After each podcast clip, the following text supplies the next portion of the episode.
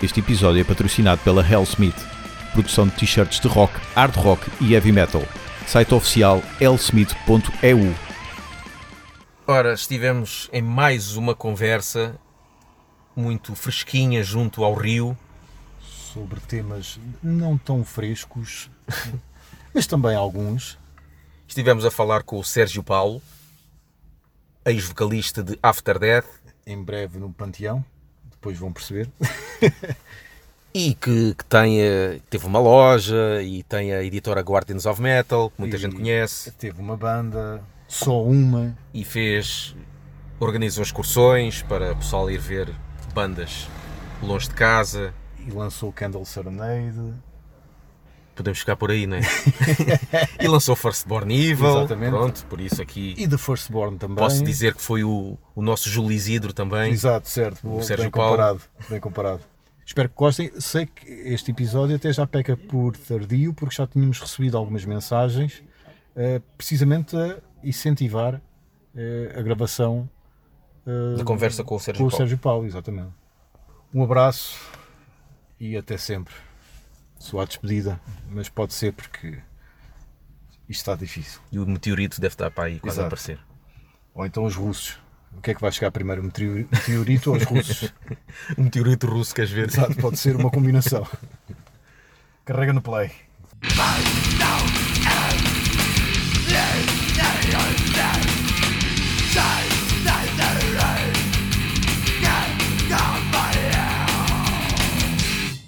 isso está, estás à vontade, certo? Isso, não, Ok, ok. isto não é uma conversa de modo algum. Lá estamos aqui na Antena 3, não- nem pouco mais ou menos, portanto. Já, já fui entrevistado na Antena 3 e Sim. na rádio comercial e não, não, e não foi por isso que me senti Sim. Yeah. mais, mais E a intimidado. propósito de After Death, Aliás, uma vez até tipo estar a blá blá blá blá blá blá porque o Gustavo Vidal foi, foi buscar não sei o quê e eu estava lá saí lá à frente e estávamos em direto e eu, eu fiquei ali sem chouriço enquanto o gajo não vinha, por isso que uma vez Mas foi a que propósito After Death? Epá, houve uma altura em que ele eh, estava a fazer não sei sobre os After Death, sobre o Guards of Metal, Ok, uma das duas coisas há de ter sido, ou Sim. as duas mesmo. ok. Qual dos dois é que tens mais saudades? De se É, quem? se é que de After Death ou, ou Guardians? É, assim, assim, Guards of Metal nu- nu- nu- nunca morre. Mas Isso é algo que nós não percebemos, porque o, o site, a, a última atualização já é antiga.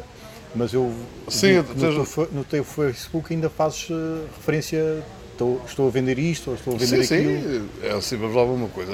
As coisas é que mudaram, talvez porque a página não, não faça grande efeito, né? Uhum. Estou mais concentrado nas páginas do. Nas páginas não, nas lojas que tenho no eBay. para vender os Ah, ok, discos. ok. Pronto, tenho Então, mas não há um site neste momento. Epá, há esse site por acaso ainda dias me lembrei que está desatualizado há muito Ok, tempo. o site existe, mas não é propriamente aí que vais. É porque não faz eh, grande. Como é que é dizer? eh, Não faz diferença. pá, não é diferença, não, pronto, não atrai o, Hum. O- o- clientes, né? Que basicamente é- Já ninguém vai a esses sites isolados procurar, vão logo diretamente ao Discogs e. quando, e é, afins. quando se trata de venda de discos, não sei que estejas uma editora bastante ativa, o que também não é o caso, né? Nos últimos anos basicamente só tenho reeditado coisas da minha banda Uhum.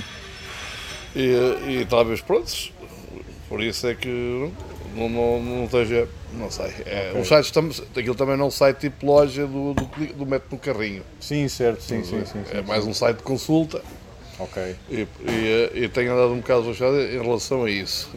Então, como é que o pessoal te pode encontrar no- nos eBays e afins? Pá, é que é- vamos lá uma coisa, de 2010 para cá fui perdendo clientela até ao final da primeira década deste século e depois eh, hoje em dia praticamente só tenho clientes lá fora.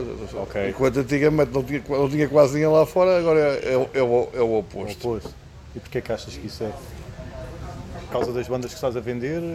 Epá, acho que é. Deve ser geral, se calhar, as pessoas não é, que, se calhar não compram tanto. Pois é, assim, hoje, hoje em dia o mercado vale uma coisa. Quando tinha a loja disto na- no Caleidoscópio, na, Campo Grande. no Campo Grande, eh, saía um álbum e as pessoas iam correr comprá-lo. Isso hoje não acontece, né? Hoje as pessoas podem ir a correr a sacá-lo. Certo. Antes de ter sido lançado já. Antes de já ter sido lançado, já estão a sacá-lo. Sim, exato. E, eh, e ainda por cima vivemos num país bastante pobre em relação ao, ao resto do contexto europeu, que com a entrada no euro ainda se perdeu mais poder de compra e então ainda agrava mais as coisas. Ou seja, o que temos hoje em dia é, é colecionadores que procuram itens raros, ou catalogados, ou, edições limitadas em vinil, E cassete, nas suas diversas cores. Eu vi que também vendias vários cassetes. Sim, sim, sim. Marduk, E- estou- eu tenho estado a vender, eh, tenho cassetes, tenho, Sim. não é um estoque lá muito grande, mas tenho, tenho mais em CDs. Uhum. O CD está outra vez lá fora, outra vez a crescer, enquanto que o vinil estagnou, está, ou já- ou já está mesmo a crescer. Sim. Por dois motivos, principalmente porque está demasiado caro e porque a qualidade do- também do- das novas prensagens às vezes deixa um bocado a desejar, principalmente no- nos coloridos, mas a malta também compra-os, nem é para ouvir, é para, é para pô-los na prateleira. Pois é, É, a parte coleção, política, né? Exato, é estética parte da capa, não é? Por isso é porque até há alguns editores que até põem um código depois para a malta o- Ouvir em ouvir em MP3, MP3. exatamente, sim.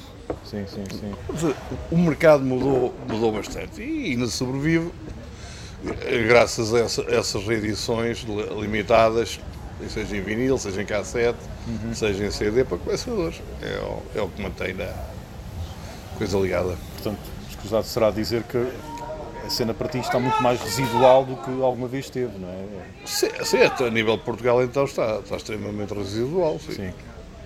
Mas mantens aqueles contactos que tinhas na altura e não é uma coisa que contactos lá de fora, fornecedores, com certeza. É assim, tudo, tudo- mudou, o tipo de negócio mudou, né?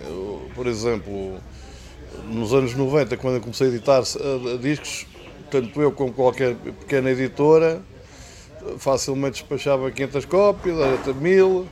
Hoje em dia são os números das multinacionais que estão em Portugal. Que na altura diziam os 40 mil, 50 mil e por aí Sim, fora. Portanto, sim. o mercado está extremamente residual. Logo, o- os contactos e eh, o tipo de negócio passou a ser outro. No, e- pronto, a banda que teve assim, que que mais saiu lá para fora foram os Candle Sorneio. E pronto, depois outras mais ou menos. Isso, é assim, mesmo assim, esse sair lá para fora foi naquele grande boom.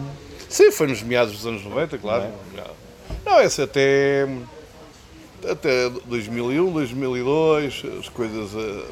Depois a partir de 2006, em que o download se tornou extremamente rápido, que antigamente era lento e, Sim, e sim. ficava caro ao paizinho em chamadas telefónicas, né? Exatamente. aquilo era sempre a contar, não compensava. Passou a compensar antes, eh, as pessoas que analisaram o dinheiro para outras coisas. Mas tu, tu lançaste para além da After Death a tua banda, seria de esperar que lançasses a tua própria banda, não é? Não, até por acaso inicialmente não era, era essa a não, ideia? não era essa a ideia. Nós tínhamos uma oferta de uma, de uma, de uma subsidiária da, da, da Strauss, que era uma, uma grande, tinha grandes lojas de discos e distribuição grande em Portugal, Sim. naquela altura, mas porque viram a música alternativa a crescer e, e em Portugal é assim, quando vem alguém as coisas correm bem, querem imitar. Mas não chegou a acontecer e, e acabei por, eh, por editar através da minha editora, mas não era essa a intenção É, a ideia inicial. inicial. Não, nem fundei a editora por causa de editar os After Death. Aliás, o primeiro lançamento nem foi After Death, foi aquele Soulmade. E, a minha, e a minha ideia era exatamente naquele merca- mercado mais extremo onde os After Death nem sequer eh, Sim. encaixam, pelo menos naquela altura não encaixavam. Já agora, eh, nos dias de hoje, ou- ou- Hum. hoje em dia, como é que tu olhas para Candle Serenade? Porque eu, eu e o Gustavo é, é tipo uma espécie de piada recorrente, pese Hum. embora nós saibamos de todos os condicionantes que havia na época, Uhum. ainda, ainda há, hoje em dia, ainda há. Por exemplo, hoje em dia é muito difícil arranjar um baterista por si só já é difícil, competente ainda mais difícil é. Eh, então é uma, uma espécie de nossa piada recorrente Candle Serenade. Não, é, é, que- é é que, que tu é, olhas? que, é que é engraçado porque só aqui em Portugal é, que haviam críticas negativas e viu aquilo de forma Sim. pejorativa, o facto de eles tecnicamente serem bastante eh, fracos. Mas lá fora eram muito. as opiniões eram, eram Uhum. opostas. Nem percebi muito bem. Quando eu, quando eu falava, uma vez estava a falar com o Lebrota nos avulsos, nem ele percebia muito bem porque é que aqui a malta não. Com o vocalista de de- de- avulsos, Ok. Que ele uma vez esteve em minha casa e ele não, não percebia porque é que as pessoas reagiam assim aqui. que a banda, aliás, até havia editoras grandes interessadas neles, eles infelizmente acabaram logo a ser o primeiro álbum, o que foi uma pena para eles e para mim. Sim.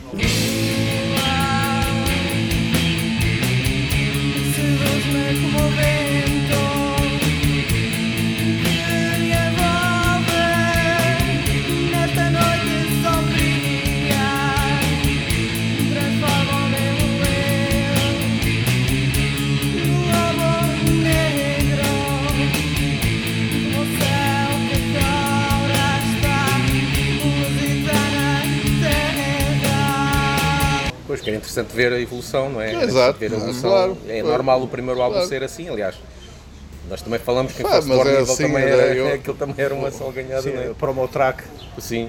Os Venom também não eram praticamente, um, Uhum. propriamente os excelentes intérpretes e, e tornaram-se as bandas mais influentes de, de todo o es- espectro mais Mas pesado. não, não isto sou eu, sou eu a questionar porque eu apareci, apareci ou seja, entrei no comboio um pouco, de- não, não foi em cima, mas um pouco depois desse boom.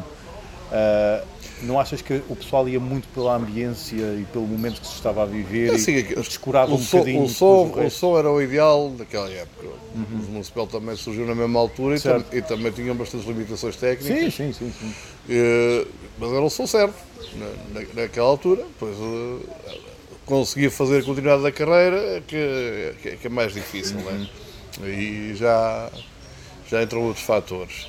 Mas era o som certo e as, e as coisas que já estavam a correr muito bem, foi, foi pena. porque Ainda há, poucos, ainda há poucos anos ti- tive uma oferta e aceitei de, de reedição no Brasil, por Eu exemplo. vi, eu vi, vi na internet. E eh, também já, já vieram falar comigo por uma reedição em vinil, mas isso quer ser eu a fazer mais dia, menos dia. Ok. E achas que há público para essas raridades, para esse colecionismo, não é? Ah, hoje, hoje vende as coisas, assim, o- aqueles que, que tinham essa. Um, um- os músicos, pessoalmente, continuam a olhar aquilo de forma pejorativa, mas continua a, a banda tanto a ser admirada por alguns tanto cá e, e- e lá fora também. Senão não apareciam editoras a querer fazer, reeditar aquele claro. material de uma banda que basicamente morreu à nascença. Certo, certo. Portanto, é sinal que teve efeito. Sim. Para além disso, ainda lançaste First Born Evil, Exato. The First Born. First One, exato. Eu por acaso tinha a ideia, já agora uma curiosidade. Nós éramos verdes, só tínhamos 3 meses de banda. O que é que tu viste na nossa banda que achaste que aquilo tinha. Epá, Porque dava- já dava para ver alguma coisa ali, Você- nós, nós olhando para trás e pá, nós estávamos verdes como tudo. Era, mas lá uma coisa, acabamos de falar agora de uma banda que estava mais verde, Então, exato. mas que tinha uma, que tinha uma criatividade, pá, que tinha boas ideias para aquela época. Tinhas a capacidade de tu Pá, já a, isso que a, que a poderia questão, aliás, ali, não é? eh, o Luís Barros gravou aquilo, coitado. eh, pronto, passou ali os dias difíceis, mas, mas eu sempre acreditei que aquilo ia ter boa saída e por isso acreditei que eu não sorneio. És tipo o senhor Aurélio do futebol, não é? Olha para aquele jogador e diz: hum, está aqui, está aqui o Ronaldo. Eu por acaso Tens de estar sempre na hora, Yeah. n- não, tens de estar sempre em cima da onda. Sim, porque eu acho que Hum. tu foste, vamos lá, penso que o impulsionador, talvez, ou ajudaste bastante no black metal em Portugal, porque pá, eu ouço metal desde finais de 80 e não conhecia mais de metade das bandas, não havia muitas bandas de Uhum. black metal, tinha os Decade, havia o Feeling, mas por causa do Southern Assault, não é? houve aí um, um grande boom Uhum. Ah, essa- e tu essa- a conhecer Essa também, foi- essa também foi engraçada, porque há bocado estávamos a falar do Gustavo Vidal e ele dizia para mim: Ah, tu não vais conseguir arranjar bandas suficientes para fazer uma Se compilação. calhar até dava para E eu disse: CD, Olha, é? eu acho é que não vou conseguir fiá-las lá todas. Yeah. Por isso, até- até- se as coisas correrem bem, eh, até se faz um segundo volume passado um ano. A verdade é que nessa altura já as compilações era uma coisa que vendia muito mal. As compilações marcaram foi os anos 80. Que era que servia de O sample Speed Kills o- e, e coisas assim. Massacres, sei. E coisas do género. As compilações foi uma coisa que, que teve impacto foi nos anos, nos anos 90, já era para se oferecer. eh, Pensei que como era temática e, pá, era a primeira coisa do. uma compilação eh, específica ainda por cima de um estilo. Pensei que tivesse um bocado mais de saída, mas também a verdade, a verdade seja dita, o Birth of Tragedy, que foi a primeira compilação de tal português, na altura andava aí o Motinho, até- com, eles nos coisas opcionais a tentar vendê-los e a malta não pegava e agora, agora querem comprar aquilo. Sim. Agora E também houve a Teach Your Soul with Fire, também chegou, salvo erro, a três, a três Mas compilações, isso era cassete. certo? Mas também foi uma compilação, mas e acho que também tinha bandas estrangeiras, Hum. salvo erro, tinha bandas estrangeiras, essa. Uh? A Teach Your Soul with Fire acho que tinha bandas estrangeiras, enquanto o Southern era, era Sim, só mas tu, pai, tiveste aquela da morte do Very Blue Moon, que era transvisar ao tema na altura. que- mas, mas lá está, as compilações naquela altura já, já se vendiam mal. Mas foi pena. O... A verdade é que depois acabaram de ficar bandas fora da compilação, porque já estavas. Qual foi o critério depois de seleção? Foi já tá, ah, quem entregou primeiro, Ok. porque, quer dizer, vamos a uma coisa, também havia muito amadorismo e pouco empenho nas bandas. Se calhar havia bandas que Eu- eu se a- criaram de propósito para. É, para pá, a pois e eu, assim, eu acontece. também fiz aquela compilação a ver se surgiam os novos Candle Serenade, né? Que, tinha, que, era, que era aquele género de bandas que. Mas, pronto, claro que não são todas iguais, como é óbvio, né? nem, nem isso tem interesse nenhum. Mas, mas era te- tentar despoltar, porque era a altura certa para o black metal, pá, bandas boas em Portugal que eu pudesse editar e com procura lá fora. Só Para teres uma ideia, na altura que, a Nuclear Blast ficou com 300 cópias de, de Candle Sunday, só para dar um, um exemplo. Coisa que não fez de mais nenhum lançamento meu depois Sim. disso. Para além disso, ainda editaste Destroy, uma cena grande core lá de cima. Isso já foi, tá, já foi assim um bocado fora de horas, porque uma coisa. As edições começaram a dar mais pre- prejuízo do que lucro. Pois. Eh, E depois, às tantas, acabei por abrir uma loja e, eh, e as coisas começaram a correr bem e precisava de dinheiro para investir e, e a editora ficou posta de parte. Esse, esse Destroy já veio assim um bocado fora do tempo, já, depois já a loja há 3 anos, ou seja, já estava há, há, uns 3 ou 4 anos sem editar nada. Quando diz loja física. é Física, que exato. Sim, aquela, aquela no caleidoscópio Sim. tive entre 99 e 2006. Já tinha tido uma experiência anterior que não durou nem um ano, que foi ali para mais ou menos entre 95 e 96, no, naquele centro comercial, eh. Não foi na moraria. exato, na Moraria muito banhoso, eu comprei com, com a Fast and Loud. O, Portanto, o EP de Reverence de Emperor comprei lá.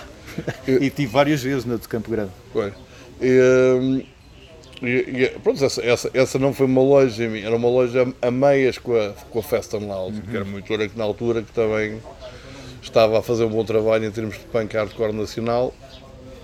E então eles ficaram a explorar a parte do punk hardcore eu fui explorar a parte do metal da loja, mas o ambiente, o ambiente do centro comercial era muito mau e, e, e foi por isso que as coisas não correram bem. Depois pagou a Telescópio, onde, onde se estava bem, infelizmente especulações imobiliárias, interesses imobiliários e camarários de- deram cabo de- daquilo.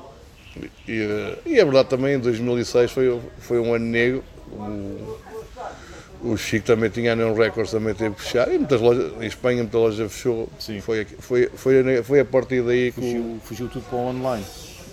não, que o, que o MP3 Pois, eh, e o download. né? Era novidade O tal. download passou, nem o download passou a ser ah, fácil de conseguir, né? E foi assim um bocado. Estava, estava à mercê do ladrão, chama- digamos assim, de- que, porque assim, aquilo estava ali a jeito, estava, começou a ficar barato e pronto, e as, e as pessoas deixaram de gastar dinheiro na, na música. Claro que o de compra também conta. Certo? Então Destroy foi assim um bocadinho à queima-roupa. Foi já, Decisão de aliás, última hora. Foi, foi um completo fiasco. Não, eu era eu tra- querer eh, reiniciar a editora, mas eh, as coisas não, não correram Ok. bem. Já com Nameless, já deve ter corrido bem. Eu lembro-me que nessa altura, menos, Nameless, houve muita divulgação de Nameless, eu lembro-me. Mas não. Não correu? não, Também não? também não correu Ok. bem. Mas correram bem, foi o, o Candle Sorneio, foi o que correu melhor. Depois a seguir o de Matarrados, que era subsidia- Ah, pois, na subsidiária da. que era a Alarm Records.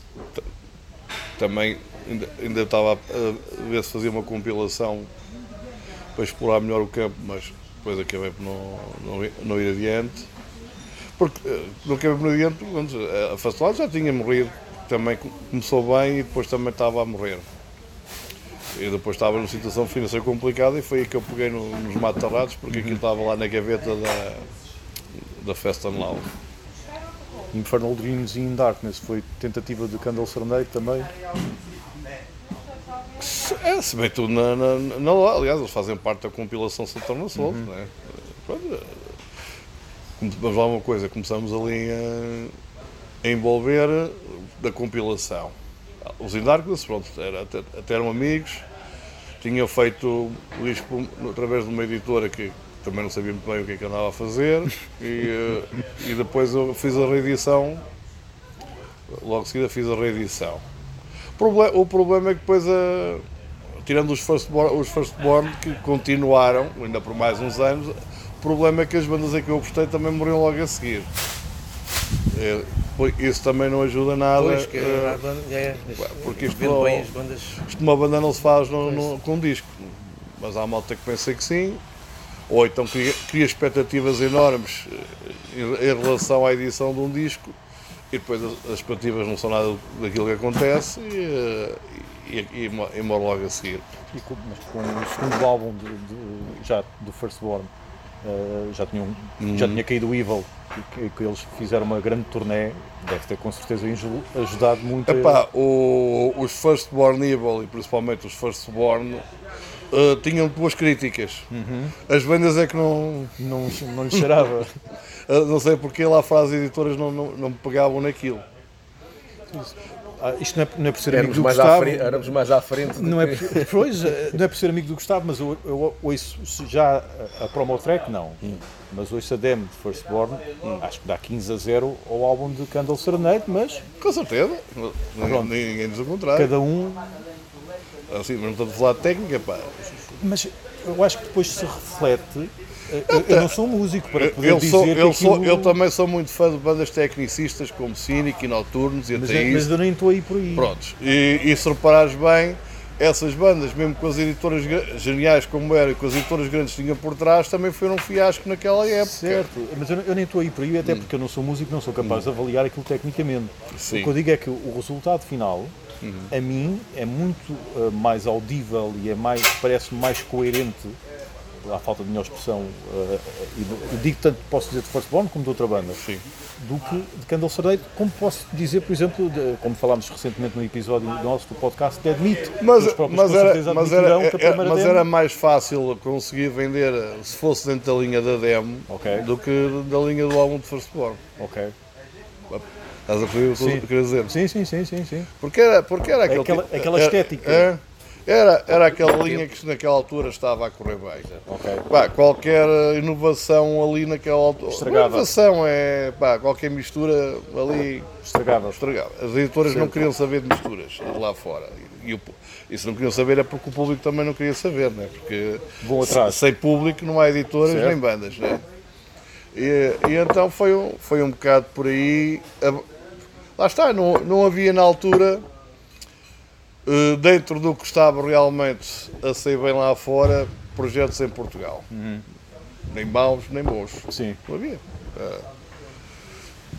E então, pronto, não, não, não- consegui encaminhar outro que tivesse perspectivas de dar um salto, porque nós, as editoras pequenas na altura, pá, o que queríamos era que uma editora grande pegasse uma banda nossa.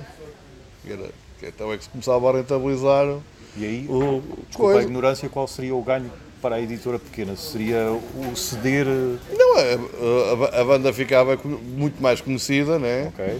e, e, e começarias a, a vender eh, muito mais. Tens, tens, por exemplo, o caso de Immoborg que estava no No Colors, foram para a Nuclear Blast. A Nuclear Blast eh, até, até que chama mais por ter pegado neles, porque foi uma das coisas que mais vendem naquela época. Certo. E a No Colors, claro, também se tornou uma, uma editora, uma editora muito mais forte por causa disso. Isto é- Por acaso, é a ideia que eu tenho que a Candlelight só existe por causa de Emperor. É uma ideia que eu tenho, de- com certeza errada, mas que. porque é a banda não- que funcionou melhor. Pois, é a ideia que eu tenho, porque se não fossem os Emperor, aquilo provavelmente já tinha acabado. Provavelmente estou a dizer uma asneira, mas é a ideia que tenho. Essa Candlelight, a Candlelight é uma subsidiária da, da Plastic Head, que é, que, é- é principalmente forte em distribuição. E então surge um bocado, eh, temos uma distribuição, vamos fazer também uma, uma, uma pequena editora. Logo depois as apostas, mas alguns têm olho e acertam em cheio, né? Na- Naquela altura o gajo que acertava mais em cheio era o gajo da osmose, o- Certo, certo, o certo. Depois deixaram de ser, né? Depois Sim. houve outros com mais visão. Peaceville também desapareceu, a Peaceville também acertou algumas coisas. Mas a Peaceville, Mas a a Peaceville a também atualmente está bastante ativa no- na reedição de, de vinis de, Dos clássicos. de lançamentos antigos. Mas basicamente o mercado está reduzido a, a reedições. a- Uhum. As bandas ca- cada vez estão mais tempo para editar um álbum novo, porque ninguém. eh, Porque depois não há, também não há interesse em comprá-lo. Nem- se gosta das honestidades do Jim Simons, a gente não vai fazer discos se ninguém, se ninguém os quer comprar, Certo, não certo. vai andar a fazer discos. Porquê? É um bocado por aí. Vamos agora dar um, um orgasmo ao, ao Gustavo. Hum? No sen- vamos, dar, isso, vamos dar um orgasmo ao Gustavo no sentido em que eu li que Guardians of Metal, o nome é tirado de uma música de Halloween. Sim, é verdade. É verdade. Com, com, confere. Confere. confere. É verdade, nunca escondi isso. É dos discos que eu mais gosto, o Wolves of Jericho.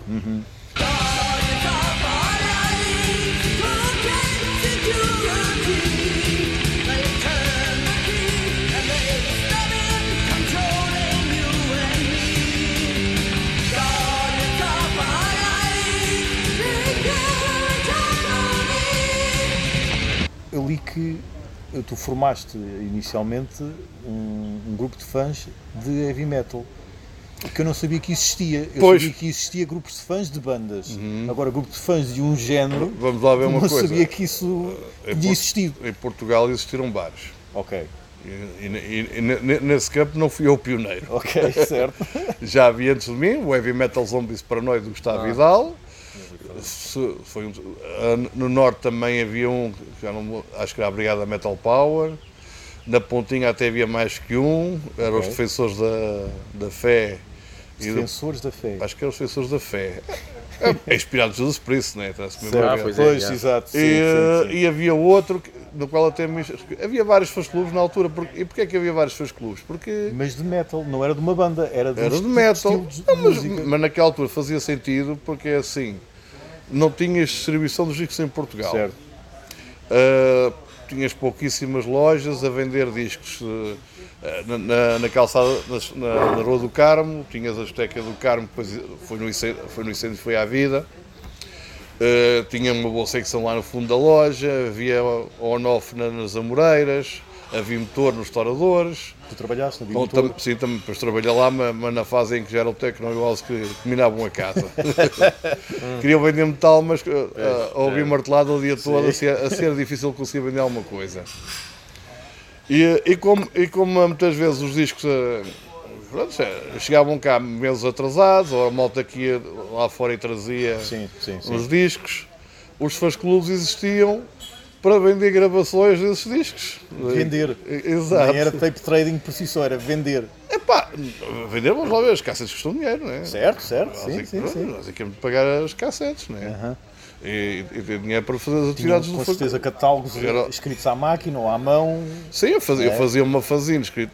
Aliás, o a Guardians of Metal é uma, é uma cena que surge ali no- na- nas férias do verão de 88 e depois eh, com, com mais dois amigos, depois eles rapidamente saltam e depois eu em novembro começo a fazer a fanzinavismo, da qual fiz 20 números.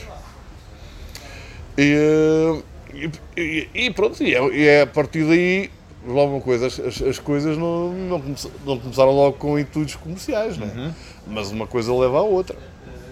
Começas-te a dedicar àquilo, a, a aprender mais e mais, a dar a, a- a conhecer. Malta de Elvas, diz que eu, Ah, de sim, diz que eu expus a ouvir death metal, que mandava Sim. para lá as gravações Sim.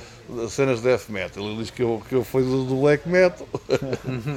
por isso está. pronto, É um bocado por aí que eu depois, eh, aliás, inicialmente até me dediquei mais a vender t-shirts, porque era, era, era o que havia mais fome de Mas t-shirts oficiais ou.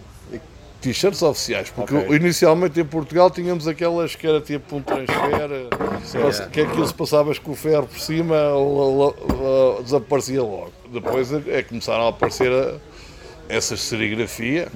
A, Noise, a Noise Records, por exemplo, a Todos Creator, Celtic Frost tinha umas de manga, tinha a característica de tinha t-shirts de manga cava, que era um velho Creator que eu tinha na altura do, do Blazer to Kill. E andei também a vender esse tipo de shirts. Sim. E eh, vendia, vendia pessoalmente oficiais. Eh, O, o- o fazer t-shirts piratas começou mais tarde nos países da América do Sul e, e que neste momento até têm mais qualidade que as oficiais que, que estão no mercado. Aliás, o Max Cavalera comprou algumas Soulfly porque estavam mais bonitas que, que as oficiais. Sim. Portanto, é, é como tu vês as coisas. de todo, todo esse universo que tu participaste, ou seja, desde edição, eh, edição de eh, CDs, eh, loja física, eh, que por sua vez vendias não só CDs, t-shirts também, eu lembro e havia. organizava excursões Sport Club em Era isso que eu ia dizer, Ah, yeah, yeah. organizavas excursões, também chegaste a organizar concertos, Ancient Rights, com Sinister, Sim. e, pre- o- e fiz- ainda fizeste uma compilação, de, um, em sequência da compilação da Southern Assault, ainda fizeste cá com aqueles espanhóis Blaze Metal, ou que é que Foi chama, assim. O, ou isso. Primeiro organizei o Chile, aliás, foi vendido à data de Lisboa. Depois, a seguir, entrei em contato direto com o Gunter e fizemos uma, uma, uma espécie de mini turnê, três datas: Sim. Lisboa, Porto e Marca Canaveses. E depois, eh, de forma a promover a compilação, fez-se esse festival chamado Southern Assault, ali na Junta de Freguesia de São Domingos de Benfica. E convidei o, os Blasem de, de Espanha, de Barcelona, que é um pessoal impecável. De tudo isso, o que é que tens mais saudades? Se é que ainda me falta aqui alguma Ah, coisa não que tenho saudades, eu, se reparares bem, eu vou sempre fazendo coisas diferentes a Sim. seguir. Não, não- não- nunca, raramente volto ao, Uhum. ao mesmo. Né? Tive- uma banda e não voltei a ter outra. Tive- Tive uma loja de discos, voltei a ter outra. Tive um bar de de heavy metal. Ah, tiveste um bar também? Também tive um bar Não de heavy sabia. metal. Pois, Não estás a ver? sabia. Ah, tive introdu- ah, Não está na net, pá, desculpa lá. Já agora, Não, qual foi o eh, nome? Onde é que esteve? eh, era o Iron Pub, Iron foi Pub. onde eu pus, pus as, minhas, as, as minhas recordações, as coisas que eu tinha de Iron Ok. Maiden. Eh, era era na, na Quinta da Piedade, na Póvoa de Santiria, foi onde eu morei 13 anos e durou dois anos e meio. Eh, Ok. Foi entre o verão de 2008 e o final de 2010. After Death, só, só- tiveste uma banda, não é? Mas porque depois eh, fartaste, quiseste Epá. fazer outras coisas, porque é que não. Fartei, olha, fartei principalmente eh, dos músicos né, que iam passando e iam saindo. Antes comecei a ficar que eu levava as coisas a sério. A malta entrava ao início com entusiasmo, mas depois, passado pouco tempo, já não tinham entusiasmo nenhum e iam saindo, na maioria dos casos. lá. Só ao início, um ou outro músico que a gente teve que mandar embora porque eram muito fra- muito fracos para acompanhar o resto da banda. E quando eu, quando, quando eu pus um ponto final à banda, pá, estava saturado porque estava, estava a investir tudo o que tinha na, na banda e não, e não estava a ver resultados. Sentiste a remar sozinho? Hum. Sentiste a remar sozinho? Senti- Senti-me a armar sozinho. Pá, e, e foi, aliás, foi aí que eu também me comecei a, a, querer me dedicar mais à, à venda de discos e à distribuição. Tanto que abri a loja, portanto, a After Dead acabou no verão de 97 e a loja sur- surgiu em 99. E Já, já havia planos para isso. De ter pronto, uma, uma atividade, não é? Fazer, na- ganhar a vida a fazer aquilo que gosto. Eh, basicamente era isso eh, a minha ambição. E, e- e realmente tenho mais vocação pronto, para, para, para, para negociar com discos e editar discos e, e lançar coisas do que propriamente para. Como eu não sou música, eu não sei nada de música. Ando lá, dava lá uns berros na banda. Por acaso a coisa até não, não Nunca sabe. tentaste um instrumento? ok? Não, não, ah, quer dizer, na, na escola cheguei a tentar aprender guitarra, mas não. Não, não, não, não, não, não, não, não atinava com aquilo. Inicialmente até pensava em ser baterista devido à falta de bateristas, mas também não. Também ia demorar muito a, Yeah. a coisa a, e a funcionar. Não, aprender a tocar, principalmente. Aprender, yeah. E, eh, e não, e ao fim de sete anos pronto, estava, estava um bocado farto daquilo e, olha, e vendi o material, tinha bom material até, tinha comprado e, e, e existi. Que recordações é que tens daquele festival que houve no Barreiro bué da bandas, até foi lá Jorge Palma, acho que era contra, não sei se era contra a droga as- ou uma coisa assim. Era, não, Não era era? o disco à vida, não há droga. Ah, diz- exato. Que era para, Eu fui ver, fui ver isso, epá, mas aquilo, É- eles deviam estar à espera se calhar de um estádio cheio e aquilo estava... Sim, o que organizou aquilo. Era Black Ferreira, After Dead, Jorge com Black- Palma, Black Cross, não é esse o tal que se fala de de Black Cross? Não me lembro já, sei que Sim, era foi, o baterista do Black Cross que organizou. Ah, os- é esse, exatamente. Os Black Cross não tocaram, aliás, acho que os Black Cross naquela altura. Não, os Black Cross naquela altura já não existiam mesmo. Uh, tocou uh, antes de nós, tinha tocado Estelado Total, houve o West Boulevard, que foi a banda, banda do Miguel Freitas, que, que já também foi agora mais tarde vocalista de Ibéria. E a seguir a nós, estava de facto a seguir à banda mais pesada do festival, que éramos nós, uh, eu pôr o artista mais leve que havia, que foi o Jorge Palma. Que com, o piano e tal, não é? e, e nós estávamos lá a fazer a nossa borraria, que a malta estava a adorar, porque naquela altura já o público, pessoalmente mais novo, que era, foi ao festival, já queria, queria coisas mais pesadas do que para o Saia, no Adelaide Ferreira, ou Taranto, ou, ou Ibéria, e nós éramos ali a coisa mais pesada. Ainda que fôssemos uma banda, pronto, ainda bastante no, no início.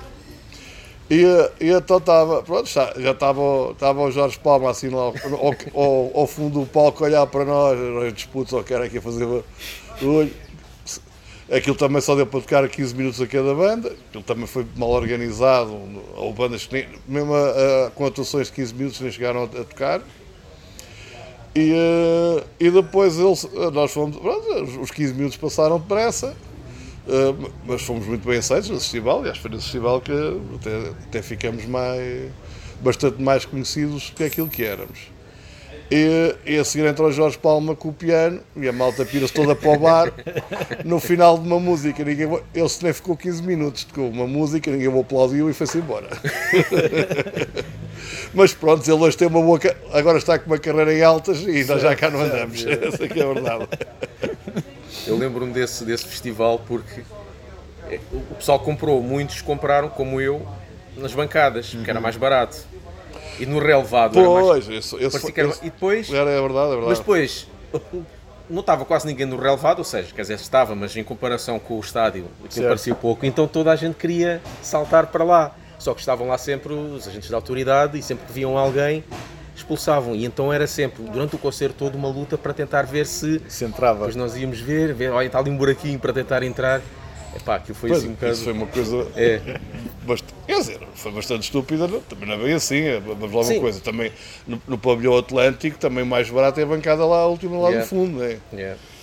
O, a questão é que, pronto, que, que, quem é que- organizou não tinha experiência e achava que ia E encher Só que o estádio, obviamente. É que pá, até apareceu na televisão, deu Sim, publicidade na televisão. e, aliás, e, e, e tiveram cerca, e, e venderam-se cerca de 3 mil bilhetes. O, o, tendo em conta as bandas, até, até, era- Sim. até, até foi bem bom. Mas, não é, mas daí aos 20 mil esperados vai, vai uma grande distância. né? Foi assim uma coisa. Epá, depois também não, verdade seja dita, também não, nunca ninguém tinha feito nada do género. Logo Sim. por aí, para muitos, principalmente para a malta de- aqui do, do Barreiro e da Moita, foi o primeiro concerto da vida deles. Porque ainda eram todos muito novos, né? malta com 13, 14, 15 anos, eh, não podia ir muito longe. Né? Certo. Ou seja, tinha aqui, um, tinha aqui um festival à tarde, onde, onde podia dar uma escapadela e, e ir ver. Daqui não ia muita gente para o, para o Rock Rendezvous ver concertos. Yeah. E dessas excursões, qual foi assim a cena mais tcharam que tu viste lá fora, assim, de maiores dimensões? Mas estás a falar das, excursões que eu organizava para o Art Club em Gaia ou, de- ou das coisas que eu fui ver tudo, na. tudo em geral, daquilo que tu já viste. Sei que já fizeste também algumas viagens a título pessoal, com certeza. Por, Sim. Foste ao bar do Dio, falaste disso e Eu, tudo. eu, eu comecei logo aos 18 anos a, a ver concertos lá fora. Uhum. Logo aos 18. Fui, a, fui a Madrid ver o King Diamond, na, na digressão do Conspiracy. Tinha a casa do Dem como fundo do palco. Ele entra com a, com a, mesa, com a vozinha na cadeira de rodas, chega até à porta da casa, ajuda a velha a levantar-se, seguir dar um pontapé no cu, a velha cai para dentro da porta e o gajo manda uma gargalhada sarcástica.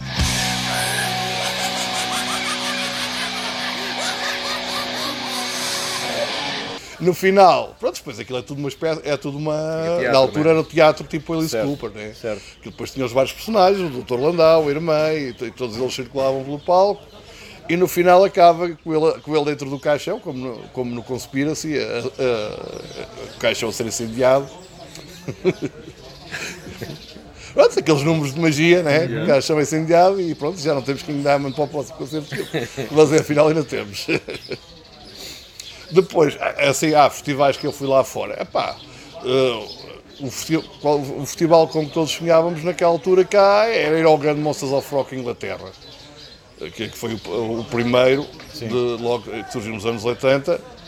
Eh, era um festival que, em vez de ter muitas bandas, tinha os que estavam no topo em cada, em cada ano, né? E eh, eu fui, pá, depois de muitos sonhos, lá em 96 consegui ver um, que acabou por ser o último que houve, foi a reunião dos Kiss com, a- com as caras pintadas, que eles já não tocavam as caras pintadas há muito tempo. Eh, O Ozzy, a Sepultura, Fear Factory, por aí. Depois, no ano a seguir, fui ao Dynamo na Holanda, que era um antigo aeroporto desativado, que era enorme, pá, demorava aí 40 minutos a pé desde da tenda onde estava acampada até ao palco principal. Aquilo era uma coisa, uma coisa enorme mesmo. No ano a seguir eles já tiveram que ir para um sítio mais pequeno, já não puderam usar esse sítio e aí já não gostei tanto, mas nesse, nesse sítio era fantástico. Aí- até tinha uma, a aldeia do hardcore, parecia a aldeia do, do, do, do Asterix, com uma vedação à volta. Tinha um, um monte de carroceiros dentro do festival, que era uma autêntica cidade, né? coisa fabulosa. Gostei muito. Eh, ah, depois ainda por cima, no 97, andava lá nas ruas uh, da Eindhoven à, à procura de um barco. Peço beber umas cervejas de heavy metal e ouço os Testament. Ouço, ah, está ali um bar a passar Test, bora lá. Era os Testament, estavam lá mesmo a tocar. Yeah, era, era, era a festa de, de abertura.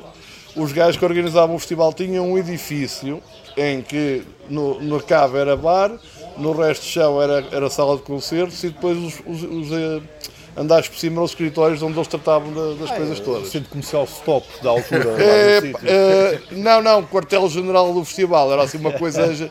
pá, aquilo era uma estrutura imponente mesmo. pá. Porque é assim, tens o, primeiro tens referência ao Monsters of Rock, que é um festival, pronto, estão lá as bandas de topo. Mas não tem mais que 20 bandas, mesmo contando com o palco principal, ao secundário, que aliás foi a, os, os Type O Negative nesse ano estavam no palco secundário do 96 do, do Dynamo do Dynamo não, do, do Monsters of Rock, depois no ano a seguir aqueles já foram cabeças de cartaz do, do Dynamo na Eindhoven. Aliás, o, Eindhoven- o Dynamo também já vinha a crescer, né? já, não, não era propriamente novidade.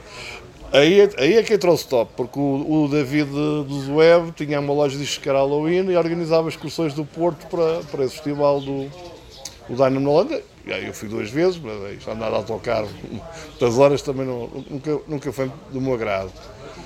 Uh, de- depois a seguir, uh, ah, depois a seguir com- começaram a surgir festivais em Espanha. E, primeiro inicialmente fui ver, depois comecei a vender, comecei a vender discos lá nos, nos festivais em Espanha.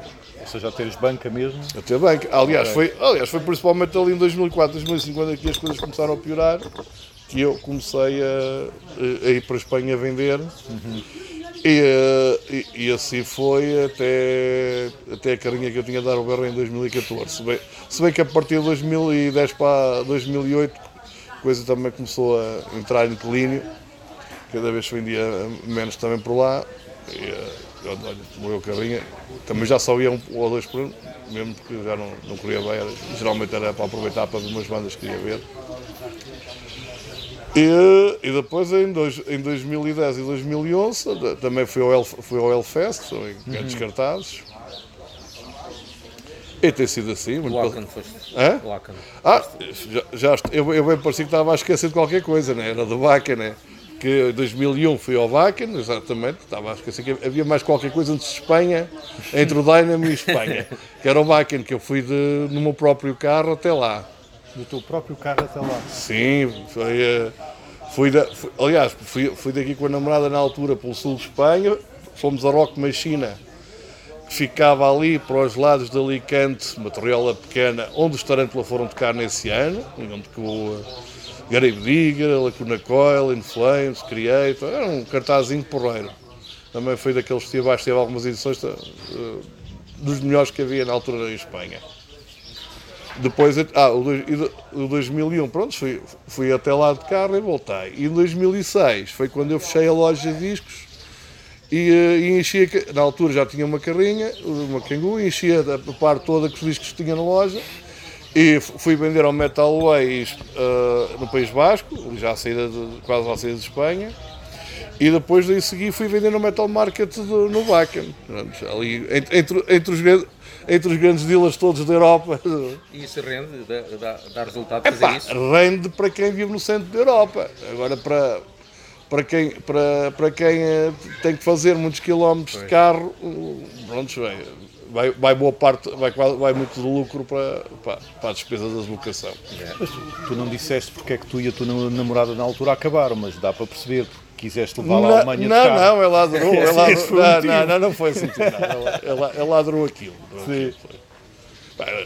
Era, era, um, era um mundo que, ambos nem tínhamos visto ali. Aliás, Certo. até uma história muito engraçada eh, para ver como as coisas, a internet evoluiu de tal maneira que, que hoje as coisas não são feitas assim, mas pá, antigamente não tinhas muito para onde pesquisar e onde ver as coisas. E eh, basicamente tu mandavas era e-mails. E eu mandei um e-mail para o Bacan eh, a perguntar como é, como é que podia comprar bilhetes e eles, em vez de responder, mandaram dois bilhetes à cobrança. Eu- Logo, logo. É, logo. Sim, tumba, não. A gente da Remax a E- funcionar e, logo e ali. e ao fim de três ou quatro dias tinha o carteiro à porta com uma carta à cobrança para pagar vinda da Alemanha. Eu, Epá, olha, olha para o envelope fininho, uma carta. Ah, tu não me digas que isto é os discos, isto só pelo dinheiro por cima que ele estava a dizer que eu tinha que pagar, isto é os bilhetes do Bacan. oh, oh, Maria, já tenho os bilhetes para o coisa. E o Rock Machina. Uh, f- pronto, os- os- lá está, eles uh, podiam ter perdido o dinheiro do, do enviar a cobrança, que é bastante, né? Pessoalmente para países, para países diferentes. Os do Rock Machina, te- tenho aqui os bilhetes, mas primeiro uh, mandei para cá a guita. Na altura, até era, como é que acho que até era um, um- Como é que se fazia as transferências? Não muito bem. Se. Tinhas de ir ao Ah, banco. já- já- sim, exato, tinha que ser ao banco, acho que era, era exato, era isso, tinha que ir ao banco para fazer uma transferência internacional, eh, pa- pa- para, para ter os bilhetes garantidos, não, não era chegar lá à tal aldeia e, no, e depois népia. Então, um, estádio- um campo de futebol, por acaso, um, ah, mas esteve longe de encher, também é um sítio muito isolado. Sim. Do- mas pronto, foi a experiência de, de vender ao Wagen, pronto, foi, foi E o Piscina Extreme, chegaste aí? Epá, eu, a minha cena não é o grande cor, não é? Pois, isso é. Aquilo- aqui- a cena daquilo também não é o grande core. Aquilo não se sabe o que é que é. Aquilo não. é- Aquilo é um carnaval. Não, aquilo é um freak show. É, Vamos lá ver uma coisa, o, em França a malta também tem mania de ir mascarados para, para os festivais, somente para o Hellfest, aquilo também Aquilo parece é- um aquilo é- carnaval. Aquilo é mais do pessoal mascarado. Hã? Aquilo é mais do pessoal mascarado. Sim, eu já tenho visto, assim, antigamente um gajo não tinha quase vídeos nenhums para Yeah, ver das coisas, certo, não sabia certo, o que é certo. que ia, né? Agora Por isso chegava lá e era uma surpresa, né? Eh, e, Agora, eh, por teres visto os vídeos é que sabes que não queres ir lá. Não, pá, eu não vou lá porque simplesmente pa- para o meu gosto não, cartaz tem, muito tem- tem muito pouco, né? sim, sim, sim. Eh, agora já começa a ter mais algumas bandas. Mas cenas de trás, às vezes. Olha, não os. Exciter tiveram lá este ano, que é Sim, uma das sim, bandas que eu mais gosto, mas o Prato Forte continua a ser o grande core. É, é como ali o Resurrection, um car- o festival está cada vez maior, mas o Prato Forte continua a ser o hardcore e o metalcore e pronto, e por isso é que eu não vou lá, que eu até, eu até adoro a- Galiza. Se tivesse um cartaz ao, ao meu gosto, tanto que eu fui a, o ano passado fui, fui a Barcelona, que é, que é o festival em Espanha mais ao, ao meu gosto do- dos grandes. Uh, fina- finalmente consegui ver os Merciful Fate, que é uma banda que eu persegui há muitos anos para, para conseguir ver.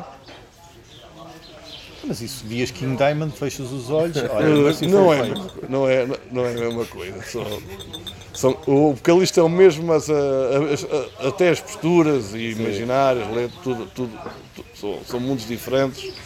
E até porque quem compõe as músicas no King Diamond é o Angela Rock e no outro é o. Um, é, esquecer, o Hank Sherman, pelo menos atualmente.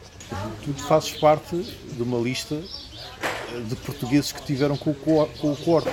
em Portugal. É verdade, é verdade. Eu digo uma lista porque sempre que eu vejo eh, E, e, e- e ainda falando do Baca, em 2006 fui vender, t- tive com o pai do Corten, ok, já depois do filho ter morrido, responsável pela editora, Black Mark, que eles, eles estavam. Ele, ele chegou, eles, eu quando lá cheguei já lá estava gostando montado, eu lá no autocaravaggio, e ele estava, estava sempre a, buscar- a autocar a buscar, buscar packs de cerveja, é, aquele parece-me o pai do Corten, mas ele está muito mais velho, muito mais gordo, e ele também não me reconheceu na, no início. Depois quando eu fui, fui, tirar uma, fui falar com ele para tirar uma fotografia, e lhe disse quem era, ei, eu já estou lembrado da pontinha, e traz assim tão magrinha. o pai, o pai veio com ele, foi. Foi, o pai, Ah, o, pai, o pai veio com ele. Nas fotos só vejo pessoal Pois, português eu com ele, não vejo lá o pai. que ele tinha vindo sozinho. Na volta Pois. foi o pai que tirou essas fotos todas. Não, não, não, não. As fotos que eu tenho foi uma amiga minha que também foi com o gravador e percebia mais de inglês que eu e conduziu a maior parte da entrevista. Epá, Mas é assim, na altura o Corta não era vivo. No, no VAC em 2006 a, a malta ia pedir ao pai para autografar os discos. Ok. Porque não só era editor, como também foi quem produziu e gravou os primeiros álbuns né? de Batória, ou, ou acho- que todos, não sei, não tenho a certeza. Eh, pronto, e o Corta não dava concertos, olha, e, eh, eh, mas, mas, tinha, mas tinha, contava sempre com músicos no estúdio, um baterista e um baixista, ao contrário, pronto, muita gente diz, havia músicos em estúdio, mas não havia, pronto, depois uma banda propriamente dita. Até nisso foi pioneiro, esses dos projetos Yeah. de bandas não propriamente ditas. Sim. Até nisso ele foi pioneiro. Ele foi pioneiro no black metal, foi pioneiro no, no viking metal. pronto, eh, fez coisas muito boas. Depois também fez uns, di- uns discos que- como é óbvio, né? Eu, pronto, Gostas da fase ambiental? o meu, o meu favorito de Corten é o de Batória é o Bloodfire Death. E, e e gosto muito também do Hammer Heart e Twilight of the Gods e dos Mas a anteriores. primeira vez que eu viste o Emerald, o que é que achaste? Eu lembro que eu conhecia Corton também Uhum. desde o início, que é o black metal, e depois quando ouço aquilo, É eu assim, pensei que é isto? Lento, a, a- a- a minha, a, minha, a minha descoberta de, Agora de, gosto, mas na altura foi um choque. a minha descoberta de Batória foi muito, foi muito curiosa porque havia ali uma loja de discos da, da Valentim de Carvalho, da Emi de Carvalho, no centro comercial de Alvalade, e eu andava na escola ali perto, na, na secundária universitária, e, eh, e pronto, e quando, havia aqueles furos, né, uma, hora ou duas sem aulas, ia, ia lá ver os discos e olha para aquela capa, epá, o disco, não conhecia, eu não conhecia a banda. Epá, com esta capa isto deve ser uma coisa muito boa. A capa é majestosa. Uh, sim. uh, contei o dinheiro, olha, che- chega para comprar o disco e comprei o disco sem conhecer a banda e sem conhecer o Mas som. era qual? Qual o disco? O, o, o Bloodfire Death. Ah, O Bloodfire Death. O Amarart, eu não, não tive a oportunidade, eu ouvi pela primeira vez à frente do Corten. Lá em é, casa, do, diferente. em casa do, do Pedro Cardoso Fardelada, que foi quem o trouxe, e depois foi, ele foi lá na, passar o último dia, que ele no sábado andou a dar entrevistas a rádios e, e foi aí, olha essa tal uh, loja de discos no centro comercial de Alvalade, ah, uma, uma em Almada, né, que, que, na altura- que é onde também há bastantes imagens, né, e onde, aparecem vários personagens da, da- da nossa cena. É o tal que aparece o Fernando Ribeiro. e- Sim, e o Zé Ikea e por aí fora. E, e no último dia, pronto, ele foi a casa. Eu morava, ah, porque eu morava em Carnida, lado da Pontinha. Né? E, o- e, o, e o Pedro disse: "Epá, olha, em vez de ir lá para a confusão, mas aqui na- no domingo faz a entrevista com calma. Pronto, E assim foi. Sim. Mas gostaste quando ouviste o Emerald? Gostei, gostei. Era, era diferente, mas, mas o, esse Bloodfire Death também já é a, Já é um tra- bocado, transição É, para aquilo. Se calhar se passasse do Under the Sign diretamente para Para aquilo, aquele se é calhar. era- o choque era maior. né, Eu fiquei chocado foi quando o Slayer passaram do Raining Blood para o Santa Fever. Aí é, aí é que fiquei Sim, sim, a chocado. primeira vez que eu vi o Salt of Heaven, na música mesmo. sim, sim, Ei, sim. Então, depois do Raining Blood, tá, tá, Falta aqui uns Não, BPM. tá- Estávamos todos à espera que eles conseguissem fazer um disco ainda mais rápido Claro. e eles só deu o oposto. E ao início não, não gostava. Agora já gosto. Sim. Agora já gosto. é, Mas na é, altura é, aquilo não, não caiu nada bem, não. Eu lembro-me que hum, quando eu, eu ia à tua loja, ia a essa da Almada, ia à da Carbono, eh, que cheguei a ir eh, não só de Portugália, como também na Rua das Pretas. Sim, Também depois passou para aí. E devo ter ido a mais umas quantas, mas estas são as que me lembro mais vivamente. E lembro-me de ter sido de ter tido sempre uma conversa com uma ou outra pessoa que me dizia, é pá, este gajo desta banda, eu cheguei a trocar cartas com ele quando ele ainda não era conhecido. Lembro-me que falei com tipo, Era no- normal trocar cartas com, com os músicos. mas que na altura ninguém dava nada por Aliás, eles, ninguém sabia que eles iam ser eh, grandes. O, os, os Candle Serenade nesse, ne- nesse aspecto tiveram impacto lá fora porque a, a vocalista correspondia-se com muitas personagens Uhum. eh, influentes do, do, do, do movimento na altura, normalmente do, black metal grego. Sim. Era- até porque a sonoridade de Candle Serenade estava mais para o, para o som da Grécia do que para o som da Noruega. Porque eu lembro que falei na altura com alguém que se tinha correspondido com um, um- um- dos vocalistas da Extreme Noise Terror, que a Extreme Noise Terror na altura ainda não era tão conceituado, por assim dizer, como é hoje, e alguém que tinha falado também com o tinha trocado, feito tape trading com o vocalista de hum, Dark Tranquility. Dark Tranquility também estava bem longe de ser a banda consagrada que é hoje. Tu ainda mantens algum contacto ou fizeste algum contacto desse género com alguém que na altura era desconhecido e depois ou isso acabou por se esbater e perdeste? Epá, até hoje tenho contato com o Gunter, mas não, nem foi o Gunter dos, dos Ancient Rise, mas, mas nem- era uma pessoa que andasse assim a, a mandar cá. Não, tinha. Mas lá, as minhas primeiras cenas foi na fanzine, pronto, recebia, recebia demotapes de, de bandas lá fora, eh, que, que algumas até, até viraram de culto. Aliás, a, a minha ideia do nome da, da After Death vem porque eu gostava muito dessas demos da Aftermatic, gostava muito dos Death, e daí ficou Sim. After Death. Ok. Portanto, isso, isso também me influenciou. Mas não era, não era propriamente assim nada muito. Até porque o meu inglês também não era assim eh, grande coisa. E, não era assim propriamente muito. Era, era sócio, era do Fã Clube dos Def, eh, que era, que era di- dirigido pela irmã do Sheikh Sullivan. Ainda, ainda tenho o cartão de sócio. Mas o Fã Clube esse já morreu há muito tempo. Certo. Ainda há dias eh, a irmã do Sheik postou qualquer coisa eu fui lá postar o- eh, uma, uma, um scan do meu cartão de sócio, ela ficou bem comovida e, respondeu e tal. Porque ela, ela que dirigia o, eh, o fã clube, tratava de enviar as, era- depois das fanzines vieram os newsletters, né? Pronto, que é uma espécie de fanzine mais pequena, e ela é que mandava as newsletters e depois mandava fotografias de elementos da- das bandas e autocolantes. Gostaste do documentário? do, sobre o Sullivan, sim, claro. claro.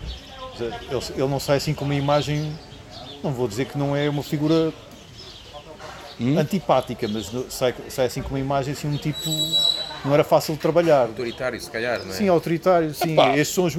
e Eu, ai, ti que des um concerto sem mim. Eles falam de um episódio desses. eh, e para além disso, ele não era muito fã de dar concertos e, e- e outros episódios. Houve, houve ali uns. Com a, com a formação do Spiritual Healing, as coisas azedaram. Aliás, esperava-se que os Def até acabassem logo a, a seguir esse álbum, que as coisas azedaram. Depois, o, o gajo renasce com, com um som muito mais tecnicista, mais progressivo. E com músicos muito melhores que, Certo, que os que tinha tido até, até essa altura. Epá, ele, acima de tudo, era um perfeccionista. Eu, eu quando penso, me lembro do concerto que deram em Almada em 95 e aquele que eu vi no Dynamo em 98, que até está registado em DVD, ele não dava concertos. Ele, ele, ele, ele, ele estava mais preocupado com o perfeccionismo do que propriamente em dar show. Portanto, que eles, em todas as músicas, eles, ele virava-se costas e ao amplificador, voltar a, a mexer no som. Aquilo parecia mais um ensaio, com, mas com milhares de pessoas a assistir. Sim. Como foi o caso do, do Dynamo na Holanda. que estava- foi, foi antes de. Foi, eles tocaram exatamente antes de Pantera. Eh, portanto, estava lá muito público a já assistir, como é Certo, óbvio, né? certo. Que ficou antes, porque os Fear Factor eram, eram para tocar entre Def, Def e, eh, e os Pantera, mas não chegaram a ir né, nesse festival. Eram, eram perfeccionistas. E, e, e, e, queria, e, e exigia muito dele, e- dele e dos outros. É como, é como eu vejo o Chico Soleiro. E gostas de Control Denied? Ou já. Eu adoro, adoro. Tenho, tenho pena que infelizmente ele tenha morrido e esse projeto não, não tenha tido continuidade. Claro, que com, com, com, com vocalista, aquele que estava lá muito bom. É dentro daquela onda de Crimson Glory e essa que eu também gosto bastante.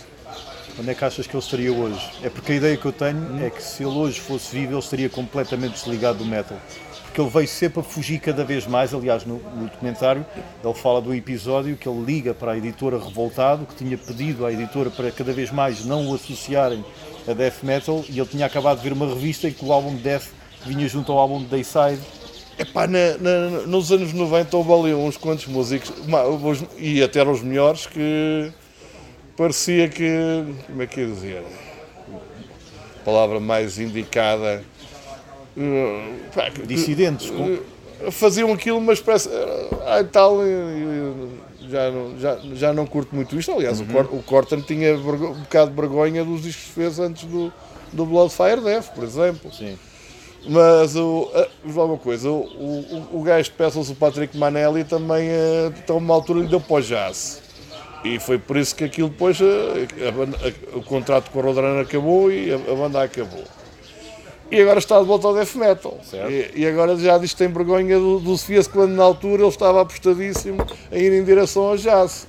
Ou seja, eh, Achas que o Chuck podia ter dado, dado a volta? não, é assim, acho, acho que acontece como já várias bandas fi- eh, aconteceu, né? que se desvia um bocado do som, mas depois, como não tem uma boa receptividade por parte do público, voltam ao mesmo. Os Creator, por exemplo, também andaram ali perdidos Sim. por Yeah. outras, outras ondas, certo. mas depois a malta quer é aquilo e eles voltam àquilo. Por isso eu creio talvez já não existisse DEF, mas os, os Control Denied seriam projetos para evoluir e os, e os DEF, se existir, seria a, a forma dele ganhar a, bem a vida. Como os Emperor só festivais de verão e está feito. O, o Zempor também, já há muitos anos que, que só, só, só existe porque, porque os projetos todos que eles fizeram não, não são rentáveis. Certo, certo, certo. Tem o caso, o caso mais, eh, assim, mais, mais exemplar é também é dos, é dos, já fora do metal, os Sisters of Mercy, que não, também não gravam nada desde 1990 e estão sempre em turnê. Pronto, As pessoas querem ver e, e, e é assim, isto também não se justifica essas bandas também estarem a editar discos, porque também já nem quer saber, ninguém quer saber das novas bandas.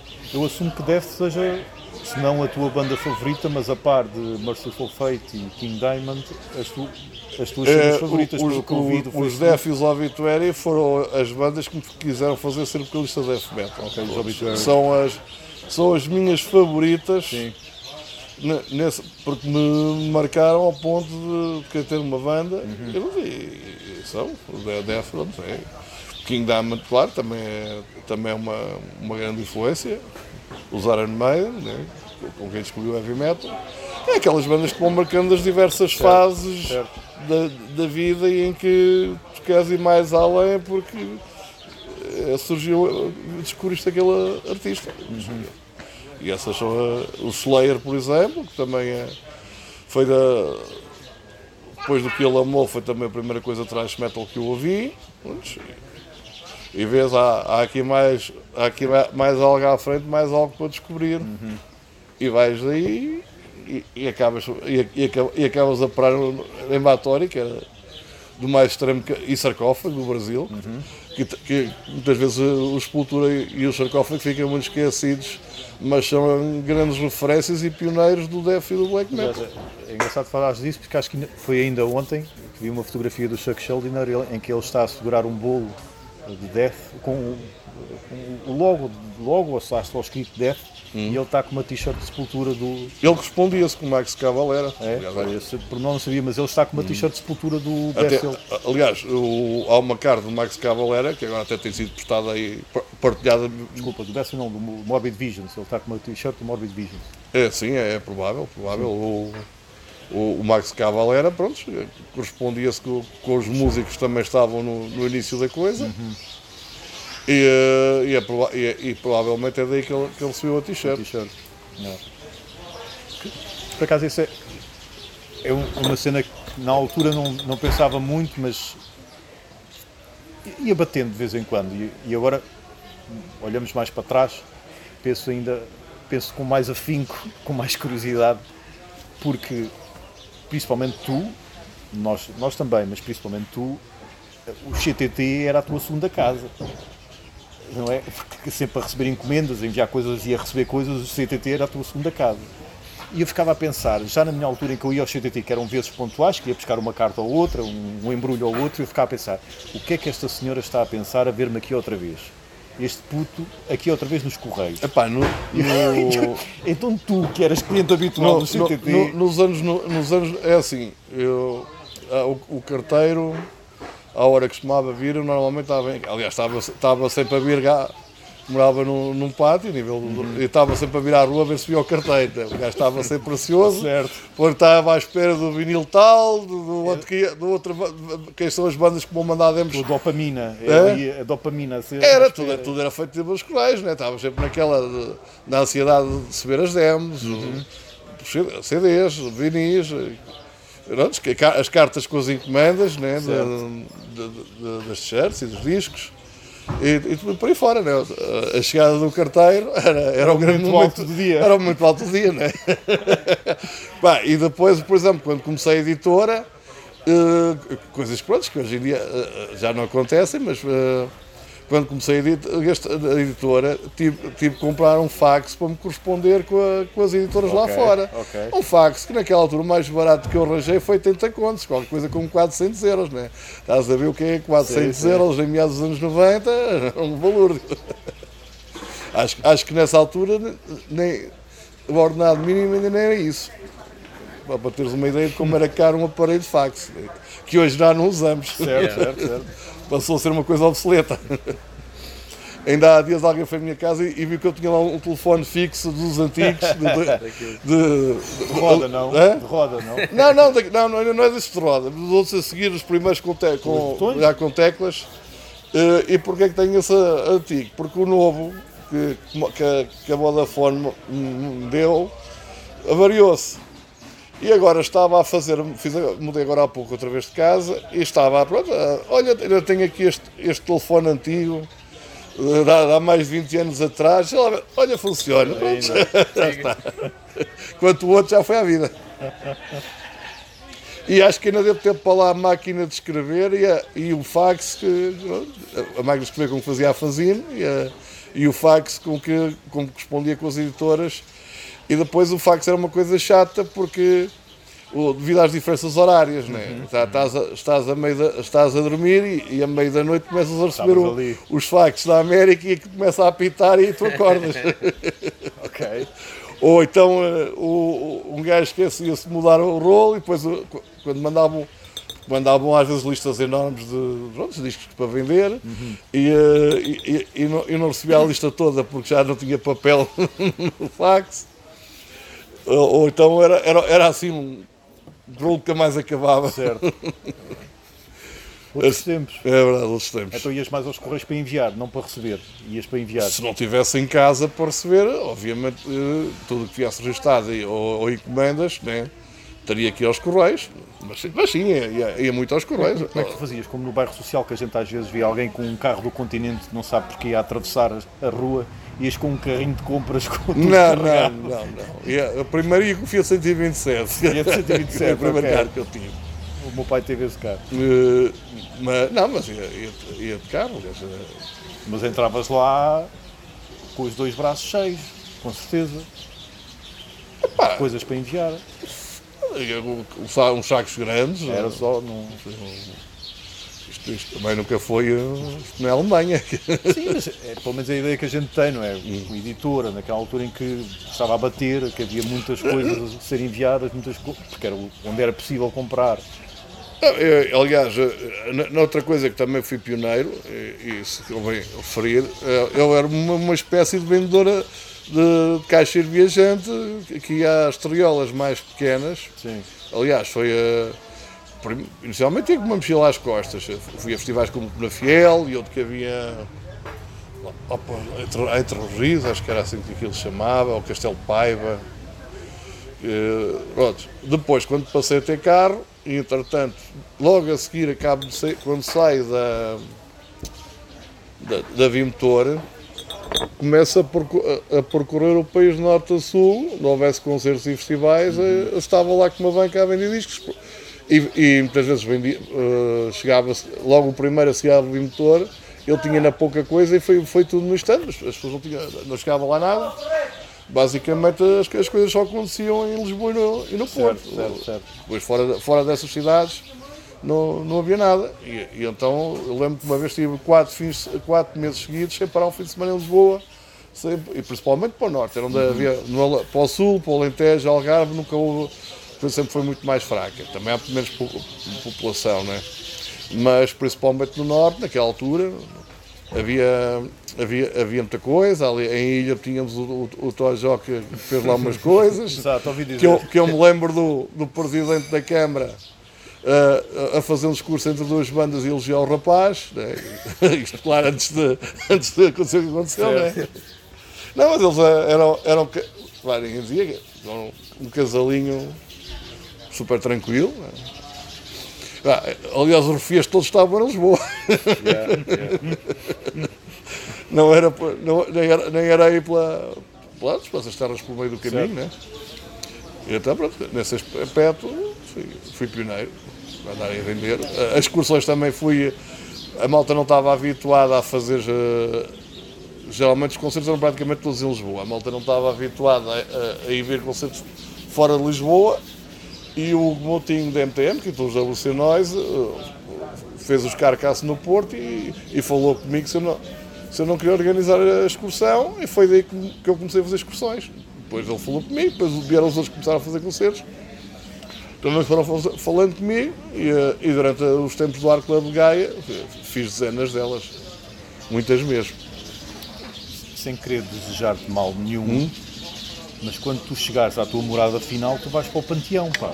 Não é nada. todo esse, todo esse histórico e pioneirismo, Hum? isso até podia, até dava origem a um livro. Sim, há muita coisa para contar. Isso até podia dar origem a um livro. Mas, é assim, lá uma coisa. Infelizmente a, a- nossa cena continua a ser uma coisa muito pequena. Está, está bem, bem mais avançada do que, do que estava há uns anos. Pese embora seja pequena, sim. Mas vais ao YouTube, vais ao Spotify, já vês ali outra preocupação, já vês ali outra. Pelo menos eu acho. Não, técnica. Eu acho. te- aliás, eu, eu, eu, eu vou dar uma coisa. eu não- Eu não, ao contrário da, da grande maioria, que só, só vai aos concertos quando, quando a banda deles lá toca. Eu, eu, eu ia a concertos quando a minha banda não tocava e, e já, a minha banda já acabou há 27 anos e eu continuo a ir ver concertos de de bandas estrangeiras como, como nacionais. Aliás, até gosto mais daquele evento tipo Festival da Aldeia do Convívio, como o Mangualde e Pindelos dos Lagos. Do, pá, já, não, já não me atrair assim a grandes eventos como Rammstein, já fui ver Rammstein várias vezes, mas já não. Aquela, aquela, onda do, do. Parece que vais para, para ver futebol, entrar a correr e sair a correr, não, já, a mim não me atrai muito. Por isso é que eu gosto do Barcelona Rock Fest, é um festival grande, mas ao mesmo tempo dá-te a sensação que estás num festival pequeno. Porque eh, ali antes de, de entrar de- dentro do festival está um- uma esplanada debaixo de árvore gigantesca, ótimo para começar a, a- a seguir ao almoço. Ainda tem, mais, mais, a- mais acima tem a, a bomba de gasolina, onde a malta também vai buscar algumas. E depois entras lá dentro, tens um espaço ah, dedicado ao Leme, e e muito bonito, porque é um, é um palco muito pequeno, onde só toca a banda tributa Motorhead e, ah, e faz a, está karaoke. E como é uma pronto, dedicado ao, ao Leme, o bar que está lá só vende shot Jack Daniels e, e Jack Daniels com Coca-Cola. Não, não vende mais nada. Ou seja, tem aquelas coisas engraçadas próprias de quem faz as coisas por gosto e não Certo. apenas ah, por dinheiro. Tem pormenores pensados, como É, esse. é, é. Vê-se- Vê-se que apesar de ser uma, uma estrutura grande, de, alguém que tem bastante dinheiro também para fazer coisas daquela dimensão, que no fundo também gosta e, e tem essas preocupações. Quando, quando sais do concerto de Motorhead, dão-te uma bala com as cinzas dele. Não, não, não. Não sei se sabes, deve saber, o pessoal, os- os amigos próximos receberam Sim, todos. a Doropés tem uma. Sim, Receberam todos isso. é verdade. Mas eu, eu não recebi, eu, eu, eu não recebi nada. Nem do corte. Nem do, nem do Dead, também não recebeste nada do Dead. Também não recebi nada do Deus. Na altura das cartas também não recebeste Não, nada mas, do Dead. mas, mas le- lembro-me quando saiu o Def Crash que o Ivic foi da- Slime Records que editou aqueles primeiros 5 Stormmater sem cassino, respondia-se crónimos e andava aí com, com as- uma data de cópias debaixo do braço e ninguém queria comprar aquilo. Hoje, se ele soubesse o que sabe, não tinha vendido, nem, Yeah. sequer, nem sequer se tinha vendido na altura. Exato. Tinhas guardado e este tinha ali muito dinheiro. Ou é assim, já nunca, não, não, não vinha ao futuro. Mas, no Facebook eu vi eh, um post teu, até acho que é relativamente recente, onde tu partilhas uma fotografia, até são duas, eh, de, de uma palheta do Dimebag Darrell que, É tu, verdade. que tu apanhaste lançada pelo próprio no concerto de Cascais. Mas a minha pergunta é, Hum. porquê é que ainda vives na moita? Não, eh, isso também não vale assim tanto dinheiro. Eu, eu, mas eu gosto, eu gosto de morar aqui. Quatro dígitos, pelo menos É? estão aí. Hum. Quatro dígitos. É claro que não duvido que seja alguém cá. Vamos lá uma coisa. Lá fora, O- quatro dígitos eu acho que estão garantidos. O, o Dimebag Darrell, nesse concerto de Cascais, eu estava lá à frente e ele apanhou muitas palhetas. Ele mandou muitas palhetas. Ah, bem, mas o tempo já passou, mas e, eu, foi em 91. e eu até apanhei duas. Ainda por cima. Sim, essa parte não contei, mas. Já podes sonhar com coina. Eu Não, não contei no post de, de- do Facebook, Sim. só me lembrei depois, mas, mas a verdade é que eu apanhei duas palhetas e ofereci uma ao guitarrista da minha banda a ver se eu começava a fazer uns solos como o Dimebag, mas, mas não resultou.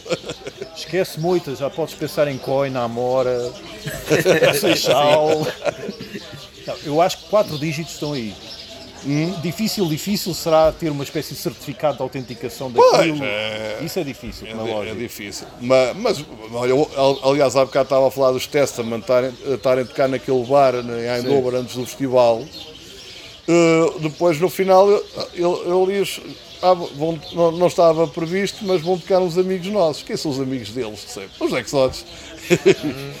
e, e, e foi aí que, que, eu vi, que eu vi Exodes com o Paul Beloff. E depois do concerto, está- o Paul Beloff estava cá fora e, e a moto estava toda de volta dele para pedir autógrafos, que é o costume.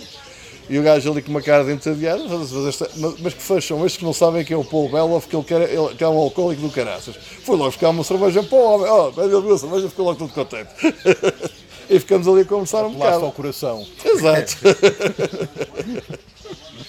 e vê-se que ele já tinha um ar mu- muito decrépito, ele, uh, que ele nem, nem 40 anos tinha, mas já tinha assim um ar muito, muito acabado mesmo. Uhum. E ele morreu poucos anos depois, não é? Olha, Sérgio, foi um prazer. Eu espero que tenhas gostado. Ah, na boa. Eh, espero que saia um livro. Não é? Espero que saia um livro. Nós estaremos lá na apresentação, eh, se ainda fomos vivos. Esperamos que sim, mas eh, eu acho que devias pensar seriamente nisso. Não, não tem que ser forçosamente um livro, mas acho que tens, tens xixa, tens, Ah. tens conteúdo para, Tá, para tá, partilhar. tá, acho tá- que isso- tá muita coisa ali na- no nesse tal site que está um bocado parado da, biografia até determinada altura, que pus lá, né?